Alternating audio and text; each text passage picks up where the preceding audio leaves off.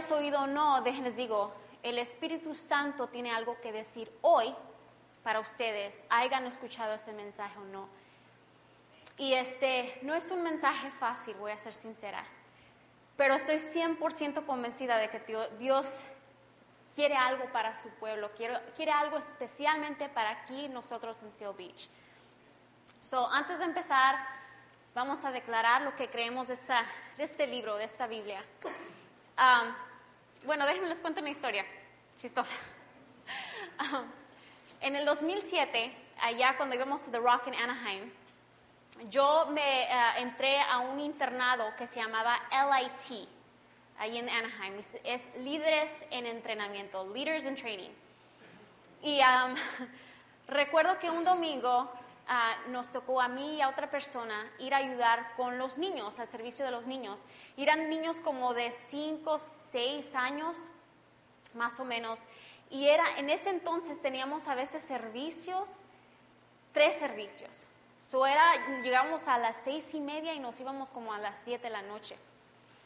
Y, este, y me acuerdo que había niños que también estaban ahí todo el día porque sus papás servían todo el día en la iglesia. Y este, ya era creo que como el tercer servicio, ya los niños estaban como que otra vez. Y, este, y el, el líder o el pastor de los niños ah, quería animar a los niños y brincaba y cantaban y daban palabra a los niños y prendían el aire a todo volumen porque a veces los niños empezaban a y estaba caliente en ese, en ese tiempo. Y me acuerdo que dijo el pastor a los niños, ok, vamos a declarar lo que es que creemos de este libro. Y quiero que lo digan con mucha fe, porque es verdad, mucha fe, sí, mucha fe. Y los niños, sí. Ok, vamos a empezar. Y había un niño, yo estaba parada como un lado y había un niño en el frente, cachetón, gordito, bien bonito. Y este, empezó el pastor, ok, esta es mi Biblia es Dios hablando conmigo. Y, veías el niño, esta es mi Biblia, es Dios hablando conmigo. Y se temblaba así. Y el pastor detuvo a todos y le dijo, ah, tú tienes mucha fe, se ve que lo estás sintiendo con mucha fe. Y le dijo al niño, no, es que tengo frío. nosotros no tenemos frío, nosotros sí tenemos fe. Eso vamos a declarar lo que creemos con fe de este libro. Amén. Okay. Esta es mi Biblia, es Dios hablando conmigo. Yo soy quien dice que soy. Yo puedo tener, dice que puedo hacer. Yo puedo tener lo que dice que puedo tener. Entonces, hoy abro mi corazón para escuchar a Dios hablar una palabra, cambiará mi vida para siempre. Amén. Vamos a empezar en el libro de Levítico, Levíticos. Levíticos, capítulo 19.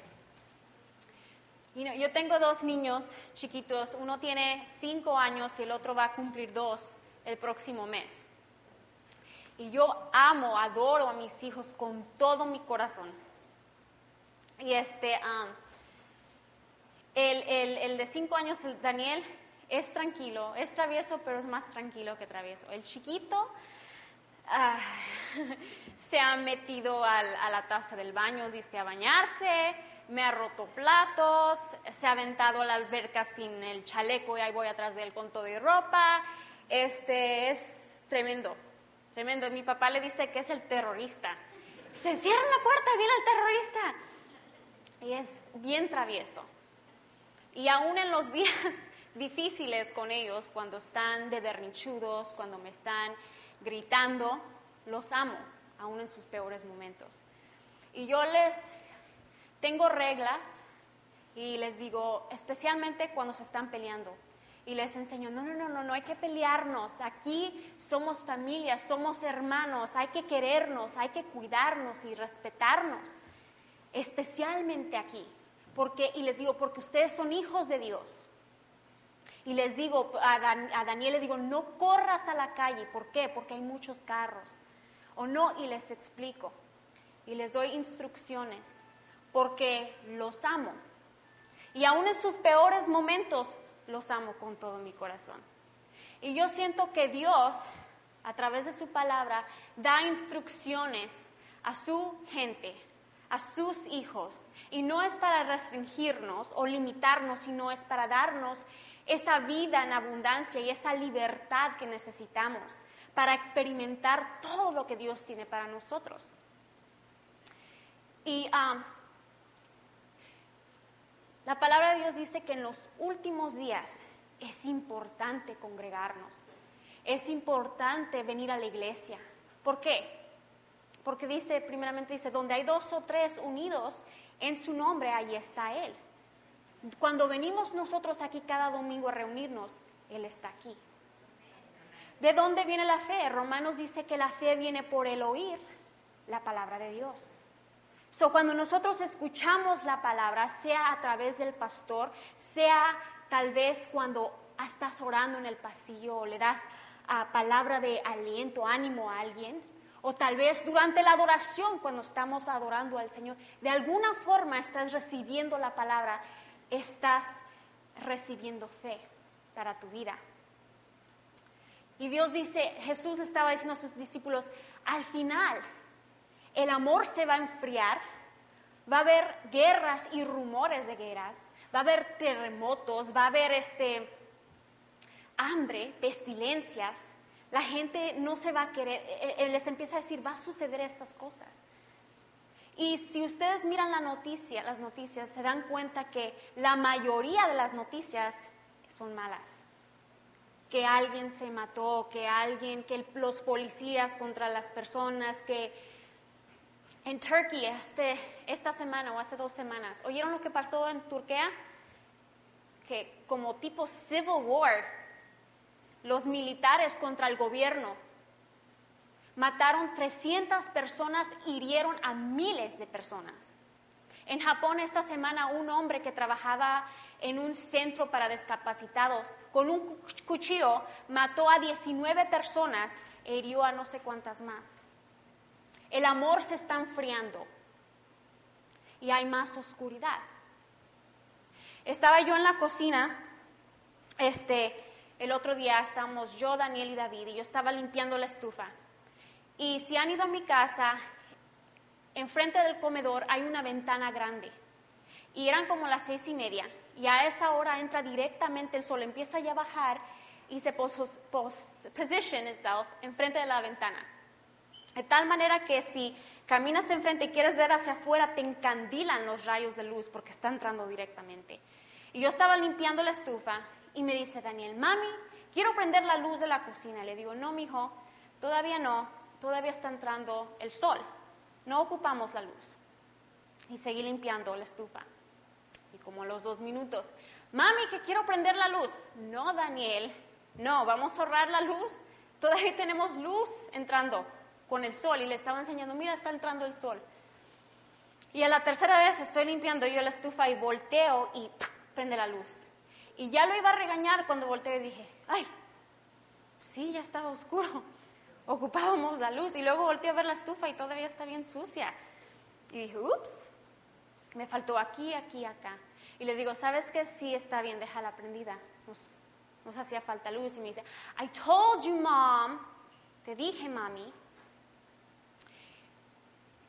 Salmos 119 dice así, la exposición o la enseñanza de tus palabras alumbra y da entendimiento a los simples.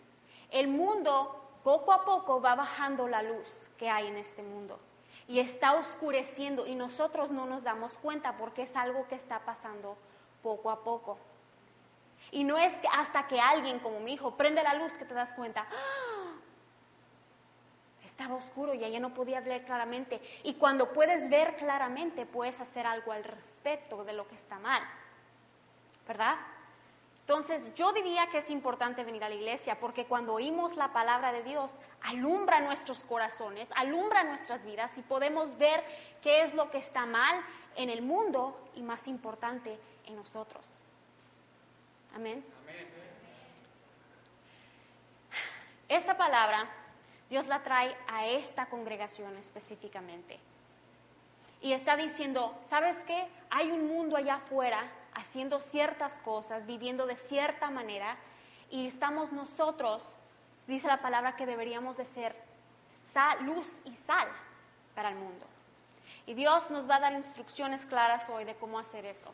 Quiero que empecemos en Levítico. Voy a hacer algo diferente. Voy a empezar a leer en Levítico con la versión Reina Valera, el verso 2. Vamos a empezar en el verso 2.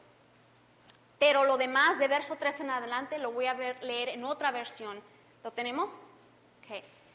Porque siento que se explica un poquito mejor lo que Dios quiere decirnos hoy. ¿Ok? Dice, Levíticos 19:2. Habla a toda la congregación de los hijos de Israel y diles: Santos seréis, porque santo soy yo, Jehová vuestro Dios. Verso 3. Respeten a su madre y a su padre, y respeten también el día de descanso. Yo soy el Dios de Israel. No adoren a dioses falsos, ni se fabriquen ídolos de metal fundido. Yo soy el Dios de Israel. Cuando me presenten una ofrenda para pedirme salud y bienestar, háganlo de tal manera que esa ofrenda me resulte agradable. La carne del animal que me ofrezcan deberán comerla ese mismo día o al día siguiente. Si al, tercer día aún queda algo, deberán quemarlo. Verso 7. Quien no me obedezca en esto comete pecado y yo lo expulsaré del país. Cuando recojan sus cosechas, no corten las espigas que crecieron en los bordes del campo, ni levanten las espigas que queden en el suelo. Voy a leer hasta el verso 19. Ah, que crecieron, que quedan en el suelo. Verso 10. Tampoco corten hasta el último racimo de uvas, ni levanten la fruta que se les caiga. Dejen todo eso para los pobres sean israelitas o refugiados en el país. Yo soy el Dios de Israel. No roben, no mientan, no se engañen unos a otros, ni usen mi nombre para prometer algo que no van a cumplir. Yo soy el Dios de Israel. No maltraten a su prójimo, ni le quiten lo que le pertenece. No dejen de pagarle a sus trabajadores al final de cada día. No se burlen de los sordos, ni hagan tropezar a los ciegos. Muéstrenme respeto. Yo soy el Dios de Israel. Si tienen que resolver algún asunto legal, no sean injustos, no favorezcan a nadie, sea pobre o sea rico. No hagan chismes de nadie, pero digan la verdad. Si así pueden salvar la vida de otra persona, yo soy el Dios de Israel. Verso 17. No sean rencorosos ni vengativos. Cuando deban reprender a alguien, repréndanlo. No participen de la maldad, de nadie. Recuerden que cada uno debe amar a su prójimo como se ama a sí mismo obedezcan mis mandamientos, yo soy el Dios de Israel. So, Dios, no sé si saben, creo que sí saben, desde el principio siempre ha querido estar con nosotros. Dice, congréguense, especialmente al final, ya cuando los días empiecen a, oscurecer, congréguense, es importante congregarse, animarse, amarse, pero también Dios buscaba siempre congregarse con nosotros. Lo vemos desde Adán y Eva cuando el Señor descendía para andar con ellos en el, en el jardín. Desde siempre Él ha buscado una manera de estar en medio nuestro y Él tiene un deseo, Él tiene planes y sueños para su cuerpo, para sus hijos. Así como yo y ustedes si son papás desean cosas buenas para sus hijos, Dios desea cosas buenas para nosotros. ¿Y cómo hace eso? Nos da instrucciones. Y en Levítico Él le dice, Moisés, quiero que le digas a mi congregación, quiero que le digas a mis hijos, sé santo porque yo soy santo. Y luego les dice, así es como lo van a lograr. Quiero enseñarles, eh, subrayar unos puntos. Dicen, verso 3, respeten a su madre y a su padre. No, ah, digo, porque el mundo, los hijos, no, no lo hacen ya. Muchos están rebeldes con sus papás, contra sus papás. El verso 4 dice, no adoren a dioses falsos ni se fabriquen ídolos de metal. Ídolos. ¿Cuáles son los ídolos de hoy? Can I get some water? los ídolos. Tal vez el éxito, el dinero, tu trabajo, los teléfonos, el sexo. Y dice Dios, no, no, no te fabriques ídolos, no hagas eso, porque el mundo lo está haciendo. Sed santos porque yo soy santo. Don't do that. El verso 9, quiero que veamos el verso 9. Cuando recojan sus cosechas, no corten las espigas que crecieron en los bordes del campo, ni levanten las espigas que queden en el suelo. Tampoco corten hasta el último racimo de uvas, ni levanten la fruta que se les caiga. Dejen todo eso para los pobres, sean israelitas o refugiados en el país. ¿Qué está diciendo? No confíes en tu cuenta bancaria, no confíes en tu habilidad, confía en mí. No confía, confía en lo que traes en la bolsa, el dinero, o en tu inteligencia, o en tu capacidad, confía en mí. no recojas, no andes, ay, por si acaso, voy a agarrar uno más. No. Verso 12, ni usen mi nombre para prometer, no roben, perdón, 11 dice, no roben, no mientan, no se engañen unos a otros, no usen mi nombre para prometer algo. Verso 15, si tienen que resolver algún asunto legal, sean justos, no favorezcan a nadie, sea pobre, sea rico, no hagan chismes de nadie. No andemos chismeando, es muy fácil, yo diría que más como mujeres andar chismeando. Y dice Dios, no, don't do that, no hagas eso. Da instrucciones muy específicas el Señor de lo que... Esto fue en Levítico, en el Antiguo Testamento. Muchos dirían, pero estamos ya en el Nuevo Testamento, ya tenemos a Jesús. Lo gracioso de la Biblia es que sea el Antiguo o Nuevo Testamento, todo es útil y todo es verdad. Y este desde el principio, desde que Dios fue y sacó a su pueblo de Egipto, desde el principio, Él tenía un deseo para su pueblo, tenía sueños para su pueblo y hasta el día de hoy lo sigue teniendo. Y está diciendo, sed santo porque yo soy santo. ¿Cuántos cuando piensan en la palabra santo piensan la definición algo puro, algo perfecto, limpio. ¿Correcto? ¿Anybody? ¿Alguien? Ok, como cuando yo oigo en la religión católica que dicen, vamos a, rezarle al santo y el santo, digo, wow, santo, ha de ser como un ángel. Pero el Señor me mostró, santo, en la palabra, eh, en el, en el hebreo, es ayos ellos. Y tiene tres definiciones y tiene una fundamental,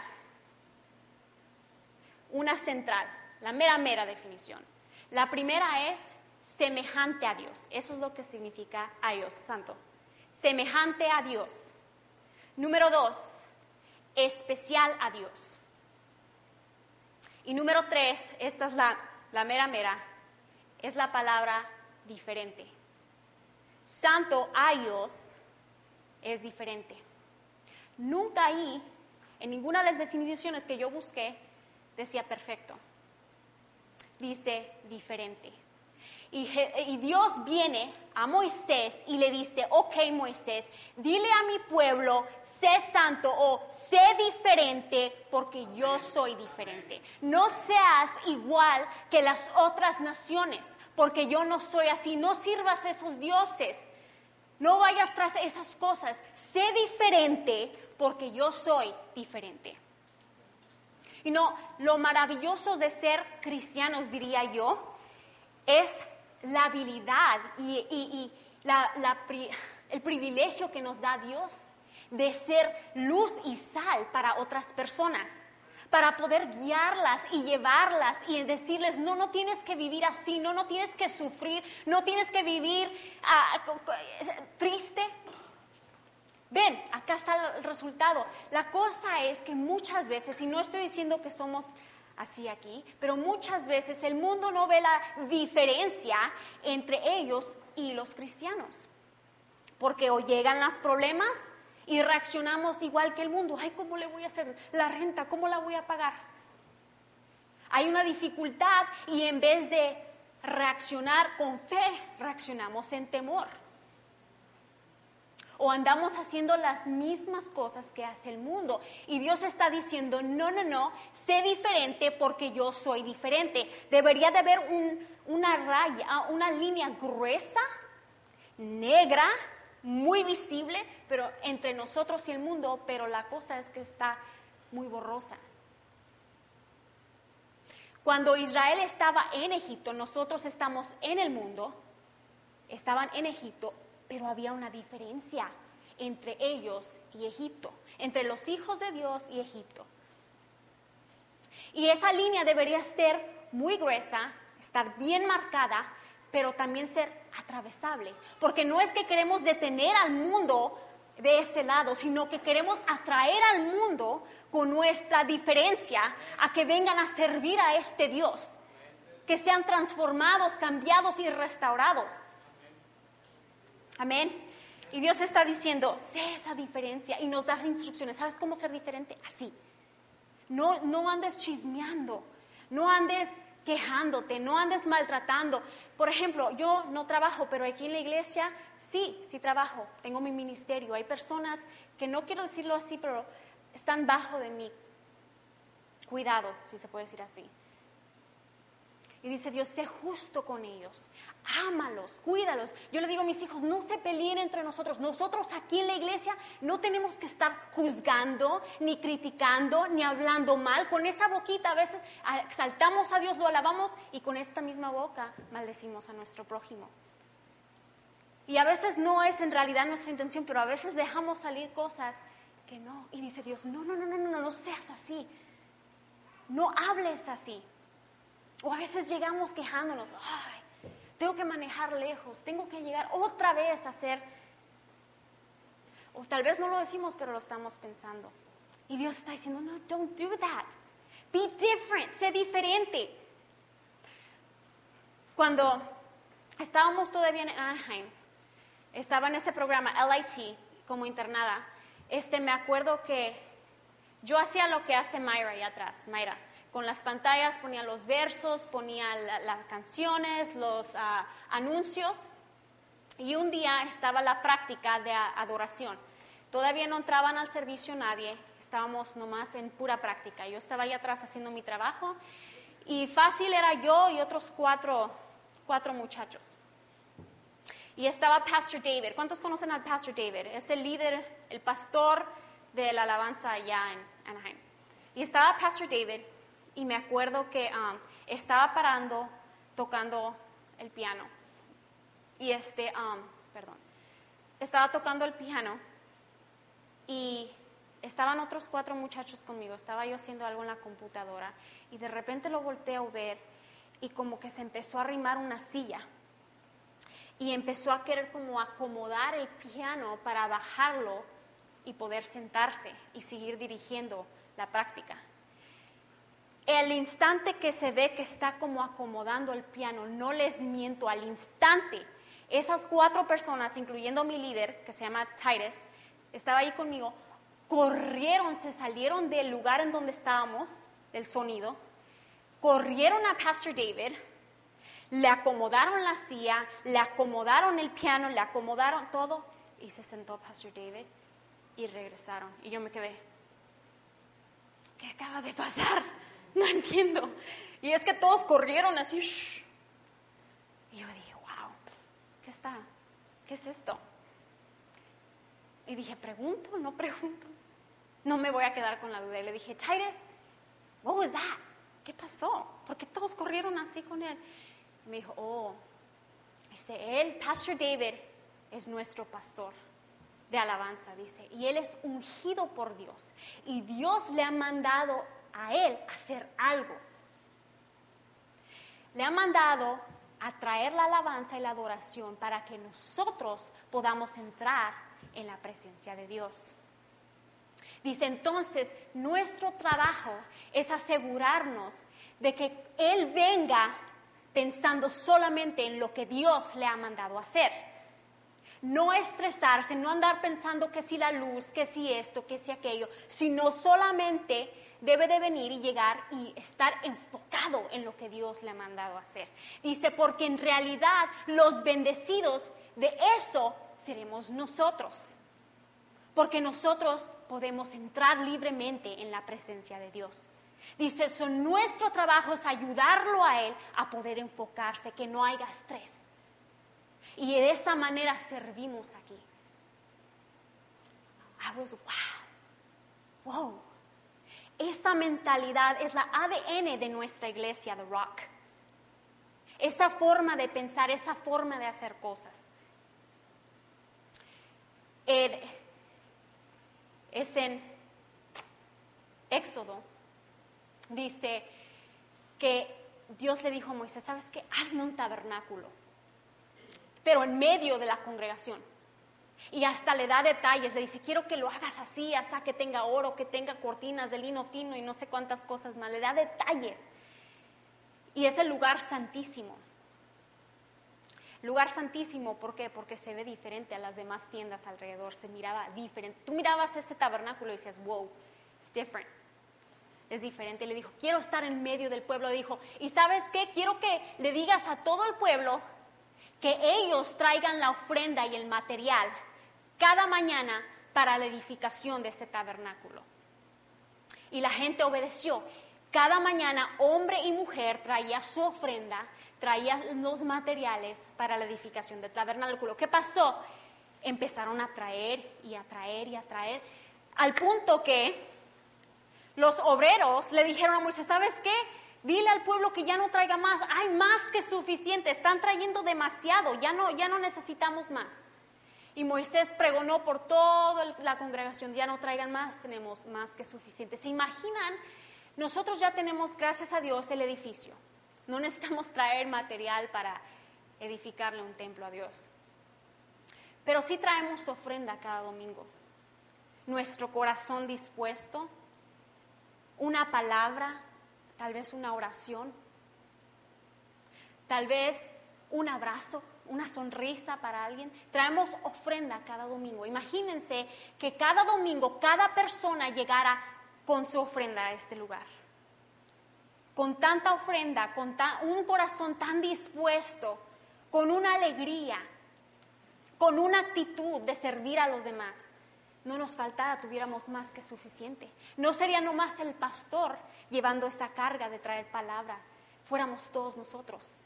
Y hubiera, tan, hubiera suficiente para todos. Amén. Dice el primero de Corintios 14, 26, dice, ¿qué hay pues, hermanos? Cuando os reunís, cada uno de vosotros tiene salmo, tiene doctrina, tiene lengua, revelación, tiene interpretación. Hágase todo para edificación. Así también vosotros, pues que anheláis dones espirituales, procurad abundar en ellos para edificación de la iglesia. So, cada uno tiene algo que traer a este lugar. Si tú conoces a Dios, Dios está contigo. Dios ha puesto algo en ti para edificación de la iglesia, para edificación de los hermanos.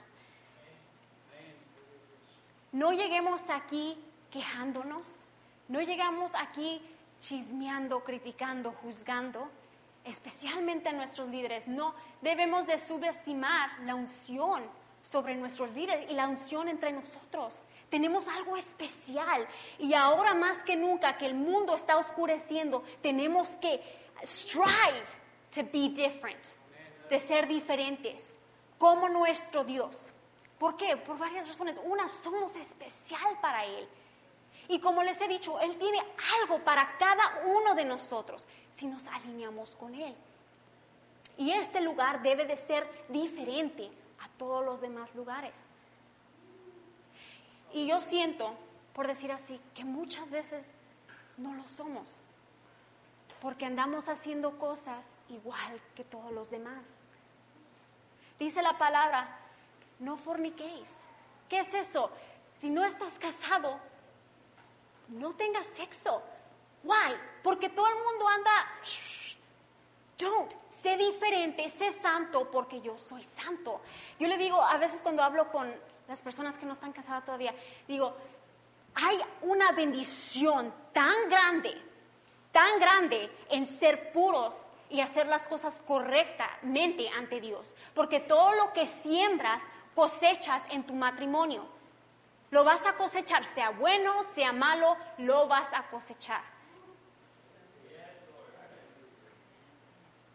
Tenemos que ser diferentes, hermanos y hermanas, porque el mundo está perdiéndose. Y Dios está diciendo aquí, you eh, el otro día cuando hablé con los jóvenes le dije, ¿sabes que Dios nos dio a nosotros el ministerio de reconciliación? Él nos reconcilió a nosotros mandando a Jesús para tener de nuevo una relación directa, íntima con Él. Y luego dijo, ahora tú ve y predica este mensaje a todo el mundo y reconcilia a ellos conmigo.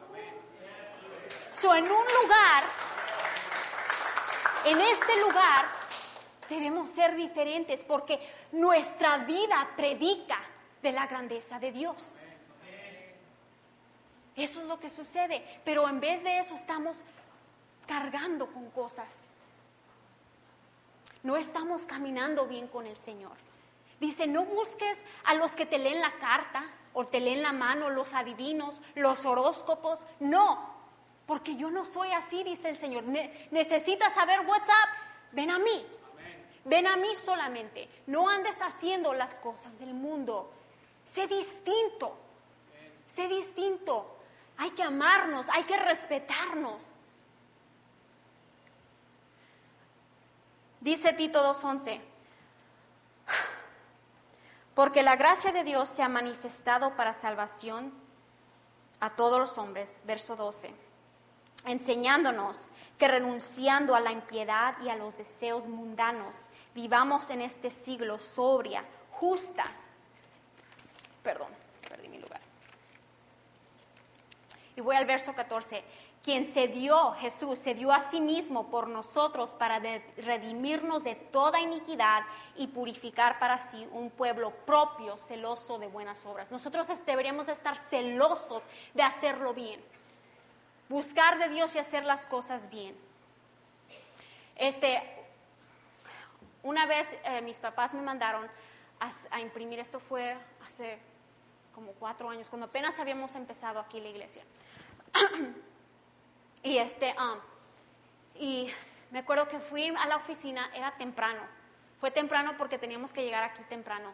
Eran como las 8 de la mañana. Y a esa hora, allá en Anaheim, en las oficinas, entras a la oficina y hay muchos cúbicos y hay oficinas. Y este, yo entré para imprimir papeles y vi que no había nadie, pues era temprano todavía. Y yo estaba imprimiendo los papeles y de repente, de repente oigo que alguien viene por el pasillo. Y volteo para atrás para ver quién era y es Pastor Carl. Y este me dice Pastor Carl, ¡ay! ¡Qué bueno verte! ¿Cómo estás? Y me da un abrazo, es bien saludador él. He is an amazing man of God, just gotta say. Y, este, um, y le digo, bien, y me dice, ¿estás aquí sola? Y le digo, sí. Y me dice, oh, este, ¿cuánto vas a tardar en hacer lo que tienes que hacer? Oh, como unos 15 minutos. Ok, entonces, esto es lo que vamos a hacer. Yo me voy a salir al estacionamiento y cuando tú acabes, tú vas por mí. Y yo, ok. y se fue y se salió y yo así, ok. Seguí trabajando, hice lo que tenía que hacer, me salí y le dije, ay, ya acabé, y me dijo, ok, y ya entró a la oficina y yo. Y tuve que preguntar porque de nuevo no me puedo quedar con la duda. Y dije, ¿qué onda con eso? Y le pregunté, no me acuerdo quién le pregunté, oh, dice, porque aquí nosotros no hacemos las cosas como lo hace el mundo. Hombre ni mujer, especialmente aquí en la iglesia, no pueden estar solos en ningún lugar.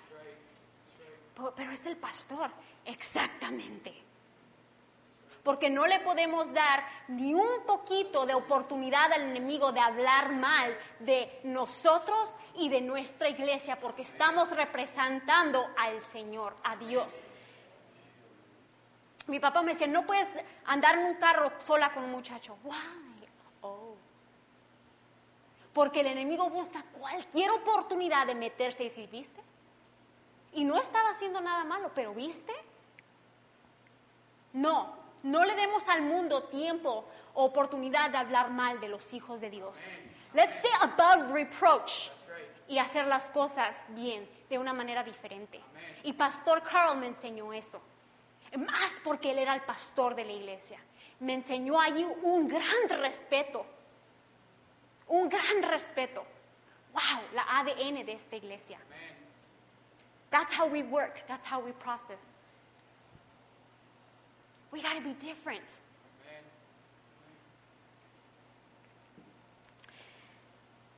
You know, bueno, yes. Cuando entré de Rock, por primera vez tenía 13 años y me acuerdo que te habíamos tenido como un año buscando una iglesia. Y me acuerdo que habíamos ido a varias iglesias bonitas, nos gustaron y eso, pero no, no regresábamos. Tenía yo 13 años, me acuerdo. Y alguien le dijo a mi papá de The Rock. Y llegamos y les prometo, a los 13 años, cuando no quieres ni ir a la iglesia, tú vas porque tus papás te dicen que tienes que ir. Entré a The Rock, me acuerdo que no teníamos pantallas, así eran las teles viejitas, esas cuadradas, eso es lo que tenían colgado, me acuerdo. Y estaba en tiempo de alabanza. Entré, ni siquiera me habían dado la bienvenida, ni el boletín, ni nada. And I was like, oh my gosh. Y sentí la presencia de Dios. Así. And I was like, wow. Y no lo dije, tal vez no lo pensé así exactamente, pero sentí, hay algo diferente aquí. Y me entré y 16 años después, here we are. Nunca nos fuimos. Y déjenles digo, me acuerdo, I don't know if you remember, me acuerdo que mi papá decía, vete al servicio con los jóvenes. No, yo quería oír a Pastor Jerry. I was like, oh, he was different. He is different. Es diferente. Y déjenles digo algo, yo creciendo tenía un temor a la gente, un pánico a la gente, hablar enfrente de la gente, it was like, nope, nope, nope. I was so afraid. ¿Te acuerdas una vez cuando yo estaba chiquita, mi papá me tuvo que llevar a la, escuela a fuerzas porque yo tenía que presentar un proyecto, me tuvo que llevar al frente de la clase, se tuvo que sentar enfrente de mí, yo no, lloré, lloré. All the way through college. En college, cuando me decían, tenías que presentar algún proyecto, no, I'll get that F, gracias. No. Y Dios me decía, ¿tú algún día vas a predicar? No. No, I mean, yo me ponía, pregúntenle a mi mamá, yo, de tanto miedo que me daba. Pero Pastor Jerry, cuando yo lo empecé a escuchar a él, empecé a tomar las clases, predicó la palabra de Dios tal y como es, que llegó esa palabra y alumbró mi vida, captó mi corazón y me transformó por dentro de una manera que no tengo ni un pelito de miedo ahora para hablar la palabra de Dios tal y como debe de ser. Por eso Pablo dijo, oren por mí para que cuando yo me levante a predicar la palabra, la hable con denuedo, con certeza. Porque ¿cuál es la presión? ¿Cuál es la presión? La presión es la gente. Es que yo no quiero ofender a nadie. No quiero que nadie se vaya de mi iglesia. Quiero que esté grande. Ya, pues mientras tú le estás cayendo bien a medio mundo, la mitad de tu congregación se está yendo al infierno, está sufriendo, no está recibiendo la victoria o la vida de abundancia que Dios tiene para ellos. Porque tenemos mucho miedo a ofender, no queremos. En God Pablo dijo, no, no, no, no, oren por mí para que cuando yo me levante o declare la palabra tal y como es. ¿Por qué? No es suficiente tener el don de predicar. Necesitamos la unción de Dios, porque eso es lo que rompe yugos, derrumba muros y cambia vidas. And that's what I'm after. How do I do that? ¿Cómo hago eso? Siendo diferente. No es que sea perfecta. Pregúntenle a mi esposo. No le pregunten. Pero muchas veces eso, eso es algo parte en nuestro hogar. Y no, el otro día yo estaba hablando por teléfono con una prima que me estaba dando una muy buena noticia de su embarazo. Estaba desesperada. Y entró mi papá hablándome que los niños, que no sé qué. Y yo, y, le contesté feo, porque estaba... Ah". Después que colgué el teléfono, dije, sentí como que me dijo, no, esa no es la manera de hacer las cosas. Ah, y fui y lo busqué, dije, papi, I'm sorry, no te debí contestar así. Y luego lo chistoso fue que él también me pidió perdón y I don't know why he, ¿por qué me pidió perdón? Pero eso es parte de nuestro hogar. Y déjenles digo, hace años atrás no era. Pedir perdón era bien difícil, pero conforme empiezas a caminar con Dios y te humillas ante Él, se hacen las cosas más fácil. ¿Por qué? Porque empiezas a ver resultados. Y ahora decir perdón es not hard. ¿Y qué haces? Agarraste el pecado, and you. Ah, te alineaste con nuevo con el Señor. No perfecto, pero te humillaste. You know what happened? ¿Sabes lo que pasó cuando Salomón se humilló con el con la congregación ante Dios, déjenles digo, Salomón fue obediente a su papá. Su papá le dijo, quiero que le edifiques un templo a Dios, porque yo quiero que Él llegue allí, que ese sea su lugar de Él. Yo quiero edificarle un templo.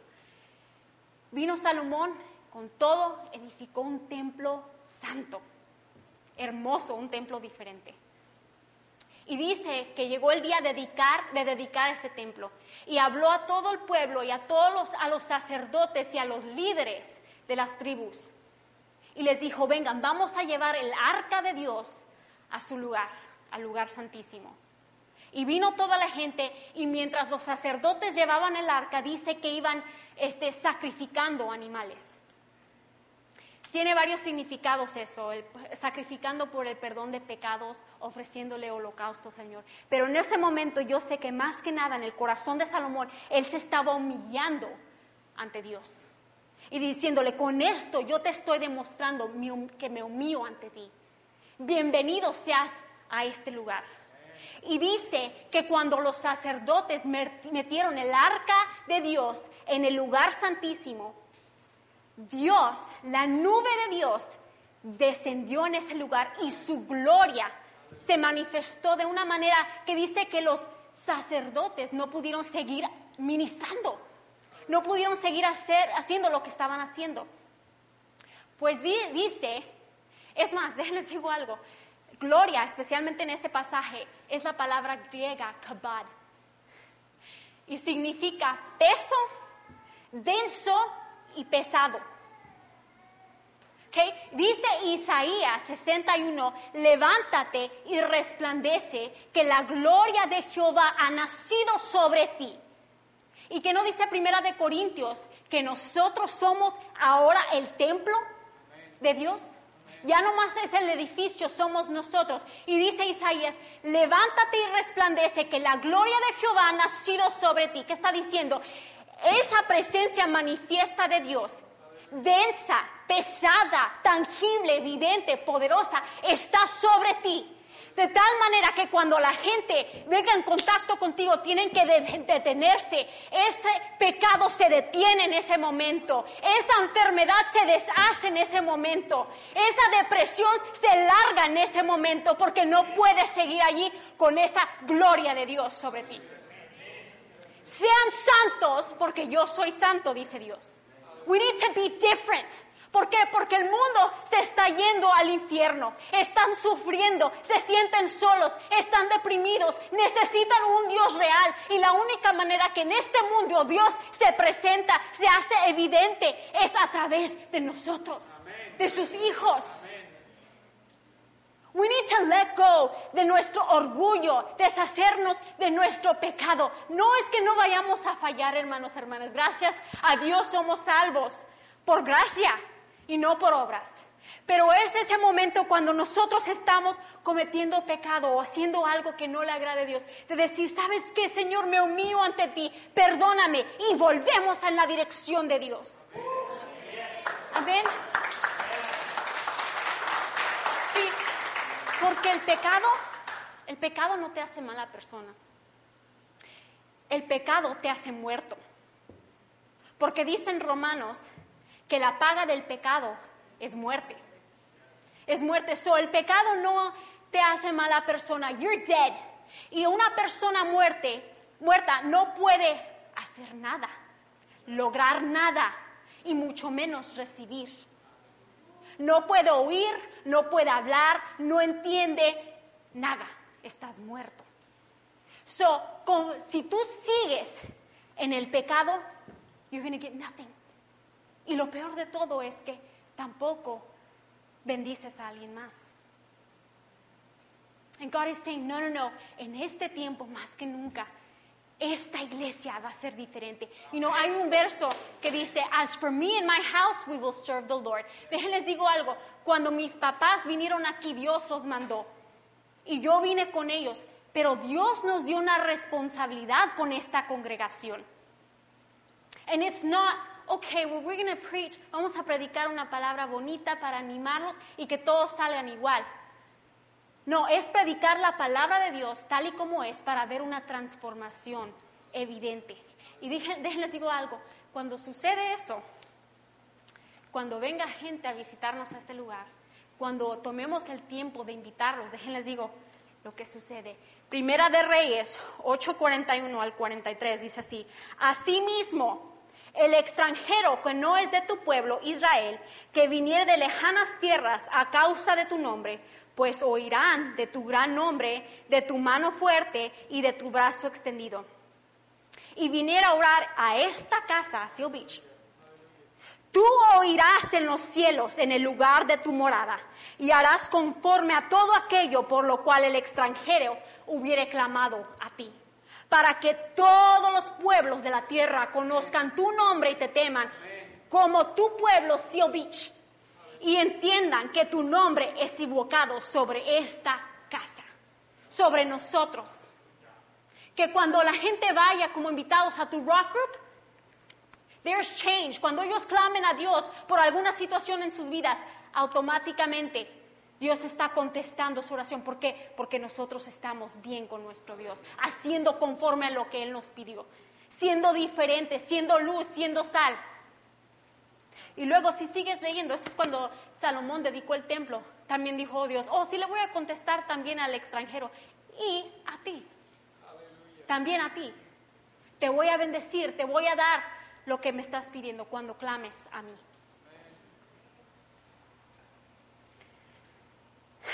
Proverbios 28, 13 al 14 dice así. El que encubre sus pecados no prosperará, mas el que lo confiesa y se aparta alcanzará misericordia. Bienaventurado el hombre que siempre teme a Dios, mas el que endurece su corazón caerá en el mal. So, we're blessed, bienaventurados somos cuando confesamos nuestros pecados. Confiesen sus pecados los unos a los otros, dice la palabra. My thing is this. Yo no sé cuál sea tu situación, yo no sé en qué dirección esté tu vida. Tú sabes cuáles cosas hay que, tienes que ajustar. Y sí hay. Porque yo me veo perfecta, yo lo sé. Pero no, no lo soy. No, no lo soy. Y todos los días es venir ante Dios, venir ante Dios y decir, ok, I messed up. Y lo, eso es lo, es lo bonito de Dios. Confiesas tu pecado y luego dice Dios que lo borra y luego no hace memoria de ello. And then you come back five minutes later, Señor, volví con esa actitud. Volviste, oh, te perdono otra vez. Porque dice la palabra que Él es fiel y justo para perdonar nuestros pecados. This is what I believe God is, está diciendo Dios para nuestra iglesia sé diferente, sé santo porque yo soy santo. Yo no soy como los demás dioses. Cuando tú clames a mí, yo te voy a oír. Yo voy a responder, pero don't do what the world is doing, porque el mundo necesita una iglesia que está sirviendo fielmente a Dios. Porque Dios quiere traer a gente, añadir a la iglesia, pero a una iglesia que sea ejemplo, porque como dije, que el mundo vea y diga, wow, qué diferencia hay. ¿Por qué siempre tienes favor en, tu trabajo? ¿Por qué con tus hijos y tu familia está bien? Porque people see, people know. But we need to be different. Necesitamos ser diferentes. Amén. That is my message in the name of Jesus.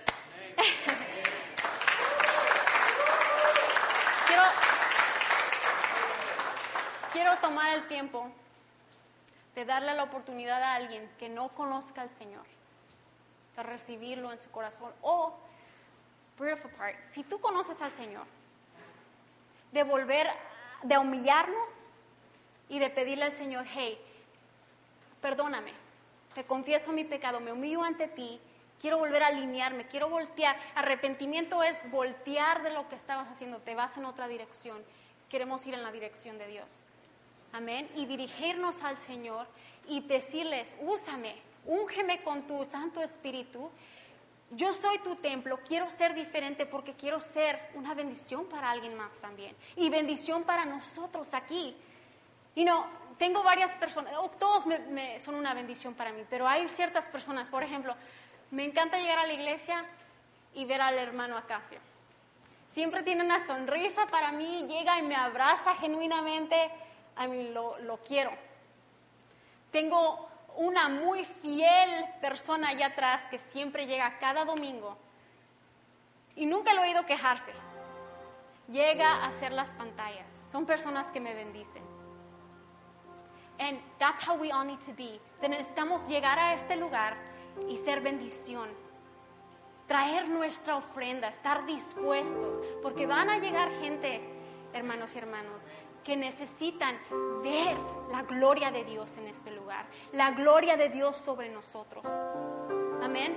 So, podemos inclinar nuestros rostros.